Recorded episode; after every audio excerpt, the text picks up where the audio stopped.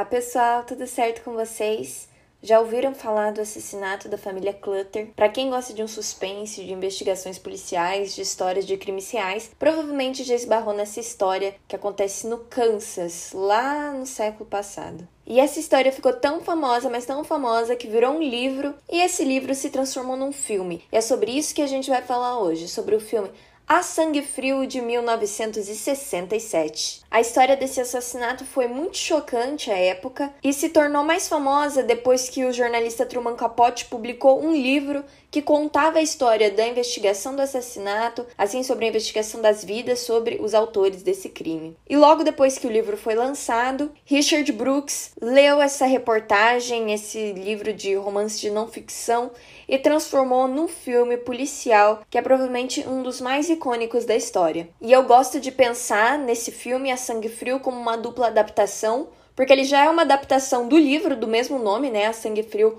e o livro em si já era uma adaptação da história real. Lembrando que nem o filme nem o livro são documentários. Os dois eles têm esse lado mais dramático, mais literário, contam uma história real, com riqueza em detalhes, porém também não são obras que lembram algo acadêmico, não se parecem com reportagens ou reportagens televisivas, documentários, apesar de serem extremamente documentais. E o próprio Truman Capote, para conseguir escrever esse livro tão documental e tão detalhado, demorou anos para conseguir chegar nisso. Afinal, ele acompanhou todo o julgamento desses dois criminosos, e por ser um livro tão detalhado, tão rico, é claro que na hora de adaptar para um filme não se consegue fazer isso de maneira completa, alguma coisa precisa ficar de fora. Eu acho que se fosse adaptar o livro da forma como ele é, deveria ser uma série ou dois filmes até, porque fazendo um filme algumas coisas ficam de fora. Mas mesmo assim, o filme consegue captar as partes principais e dar uma visão geral e ainda assim detalhada do que, que foi essa história. E o que, que foi essa história? Essa história de Perry e Dick, que são dois assassinos que invadiram a casa da família Clutter, os mataram, foram investigados, então foram condenados, presos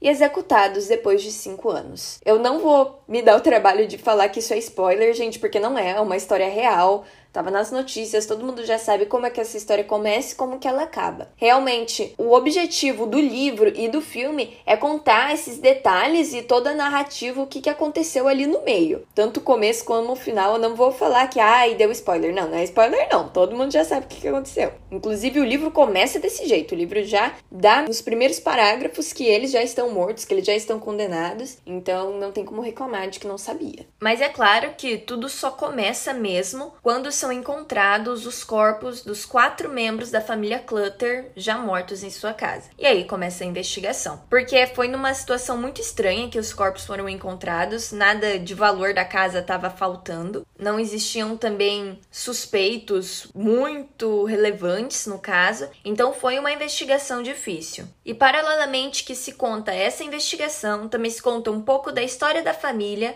a história da dupla Perry e Dick e também a sua fuga, porque depois que eles cometem esse crime, é claro, eles não podem ficar por lá, eles fogem para o México. Então conta todo esse trajeto, como eles conseguiram chegar ao México, como que eles voltaram aos Estados Unidos. E depois disso, eles são encontrados é contado um pouco do seu julgamento, como é que tudo passou pela corte, como foram seus anos na prisão e, por fim, como foram executados. E é interessante pensar que essa história ela tem tantas facetas e todas elas são tão ricas e tão detalhadas, mas não são frutos da ficção de uma pessoa, não vem da mente de alguém tudo isso. Tudo que é contado foi baseado na pesquisa intensa do Truman Capote em cima da vida dessas pessoas, desses seis personagens envolvidos, os quatro assassinados e os dois assassinos, além de toda a equipe policial e de detetives que estava envolvida na investigação. E mesmo sendo um trabalho todo pautado no real, a história ela não fica de uma forma engessada como costumam ser trabalhos documentais. Pelo contrário, é de uma dramaticidade, de uma literalidade tão grande que você lê como se fosse uma ficção. E eu até me assustava quando eu lembrava, putz, não, não é uma ficção.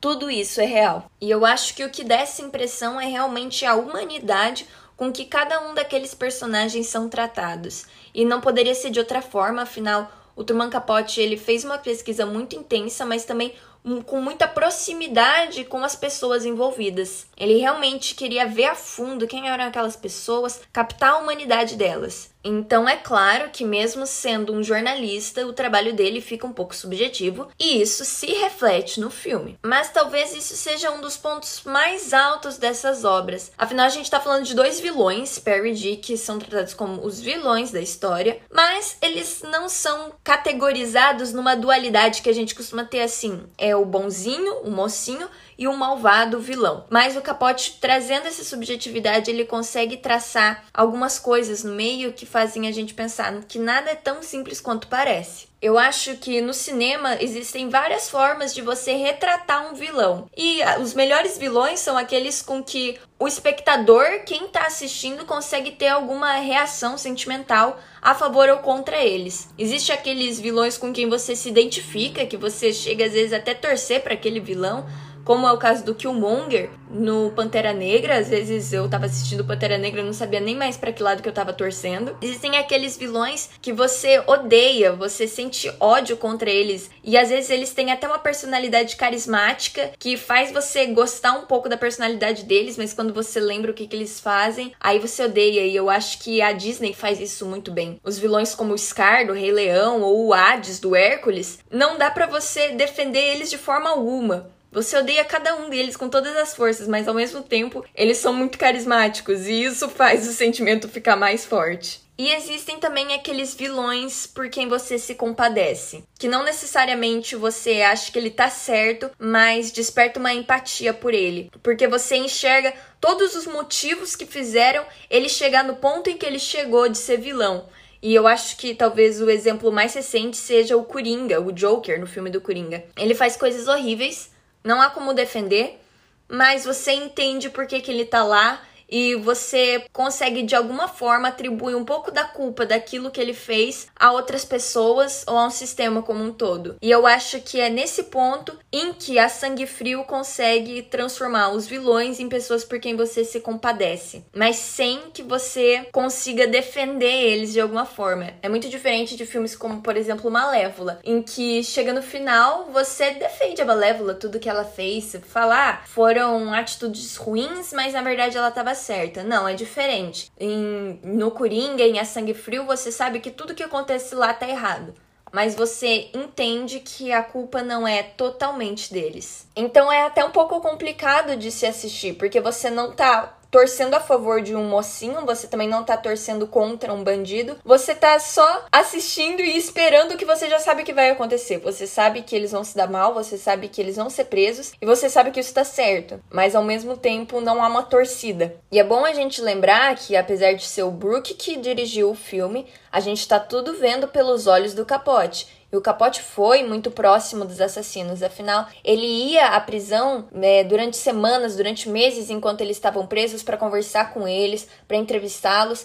E ele acabou tendo um pouco de amizade com eles, principalmente pelo Perry. Então é natural que a gente tenha essa visão mais próxima a eles também. A gente está vendo tudo através dos olhos do Capote. E é através desses olhos que a gente consegue entender que Perry e Dick nem sempre foram os vilões. A gente conhece eles já como os vilões, mas não foi assim que eles nasceram. Tem muita coisa que acontece antes de tudo isso que culminou no assassinato da família Clutter, mas não é aí que essa história começa. Essa história começa muito antes. E é por isso que ela tem profundidade. Os personagens, assim como as pessoas reais, Perry e Dick, não são planos. Eles são muito profundos e cheios de problemas pessoais e entrucamentos que são difíceis de entender, que Capote não entendeu e que provavelmente a gente também não vai, mas que ele tentava pelo menos procurar um pouquinho. Isso se faz por meio de flashbacks, contando um pouco da infância e da juventude de cada um, mas também mostrando muito de um sistema que não funciona a obra de Capote funciona como uma denúncia a um sistema carcerário, a um sistema judicial e até a sociedade que não funcionava a favor dessas pessoas que eram excluídas da sociedade, como eram o Perry e o Dick. E o Brooks, no filme, consegue transmitir isso de uma maneira muito clara. É claro que é uma adaptação e ela precisa ser encurtada para caber num tempo de filme, mas ele deu conta de fazer isso, de manter essa essência da obra do Capote. Talvez com alguns pontos que não sejam tão compreensíveis para quem não leu o livro, que fica alguma pontinha solta, alguma coisa que não faz muito sentido, mas nada que comprometa a experiência de assistir o filme. E eu acho inclusive um filme muito interessante de ser assistido hoje em dia, porque é um filme dos anos 60, quase anos 70, que tem bem aquela cara de filme antigo, é um filme preto e branco, não tem cores.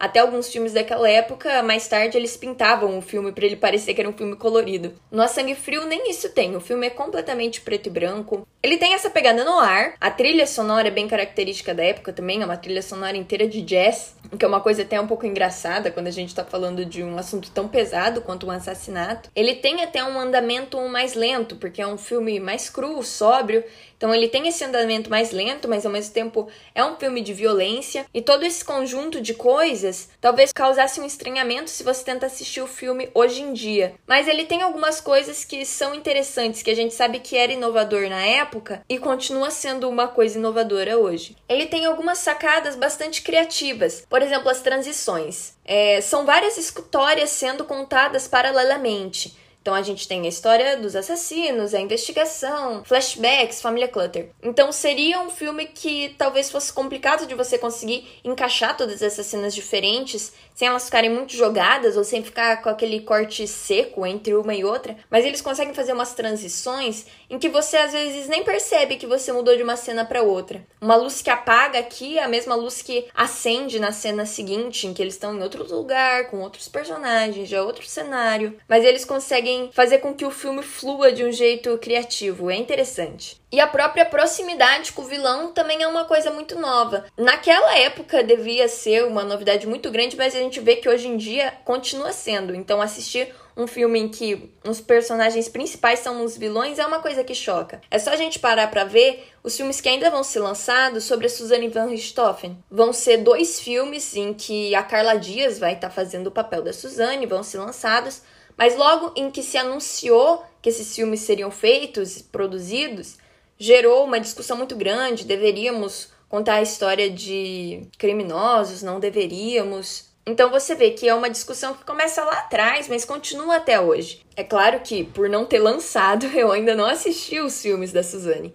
Não sei se eles vão ter essa pegada de contar história parecida com a Sangue Frio. Eu acredito que não. Eu acho que vão ser filmes um pouco mais documentais e menos com emoção, menos sentimentos. Eu acho. Vamos esperar para quando eu assistir, posso fazer um episódio sobre ele também. Mas um ponto em quando se faz esse tipo de filme, que contam histórias reais, é o quanto que você consegue ser fiel ao que realmente aconteceu. E eu acho que em A Sangue Frio a fidelidade é muito expressiva, ela é muito grande. Não só na história, mas também na caracterização, na estética, porque os cenários são reais, eles foram nos lugares onde aconteceram as coisas para gravar. Alguns dos personagens também são as próprias pessoas que estavam envolvidas, por exemplo, no julgamento de Perry Dick. Membros do júri eram as pessoas que estavam no júri real de Perry e Dick anos atrás. É claro que o próprio Perry e o próprio Dick não são eles mesmos, são atores contratados, afinal eles já estavam mortos quando o filme foi lançado, mas os atores são muito semelhantes, eles são fisicamente semelhantes com o Perry e o Dick. O Scott Wilson faz o papel do Dick, o Robert Blake faz o papel do Perry, e eles têm uma semelhança muito grande. Isso é uma coisa que às vezes me dá medo quando se faz um filme e procuram atores que são tão parecidos com a personalidade que está querendo ser retratada. Porque às vezes você pega um ator que ele é muito parecido, mas ele é um mau ator ou ele não consegue agir da forma com que aquela pessoa agia. E aqui, pelo contrário, eles são muito parecidos, mas ao mesmo tempo são muito dramáticos. Ambos dão um show e são ótimos atores é impossível você não se emocionar de alguma forma pela atuação, pelo desempenho deles. Se você gostou dessa história, provavelmente você vai querer ler o livro A Sangue Frio.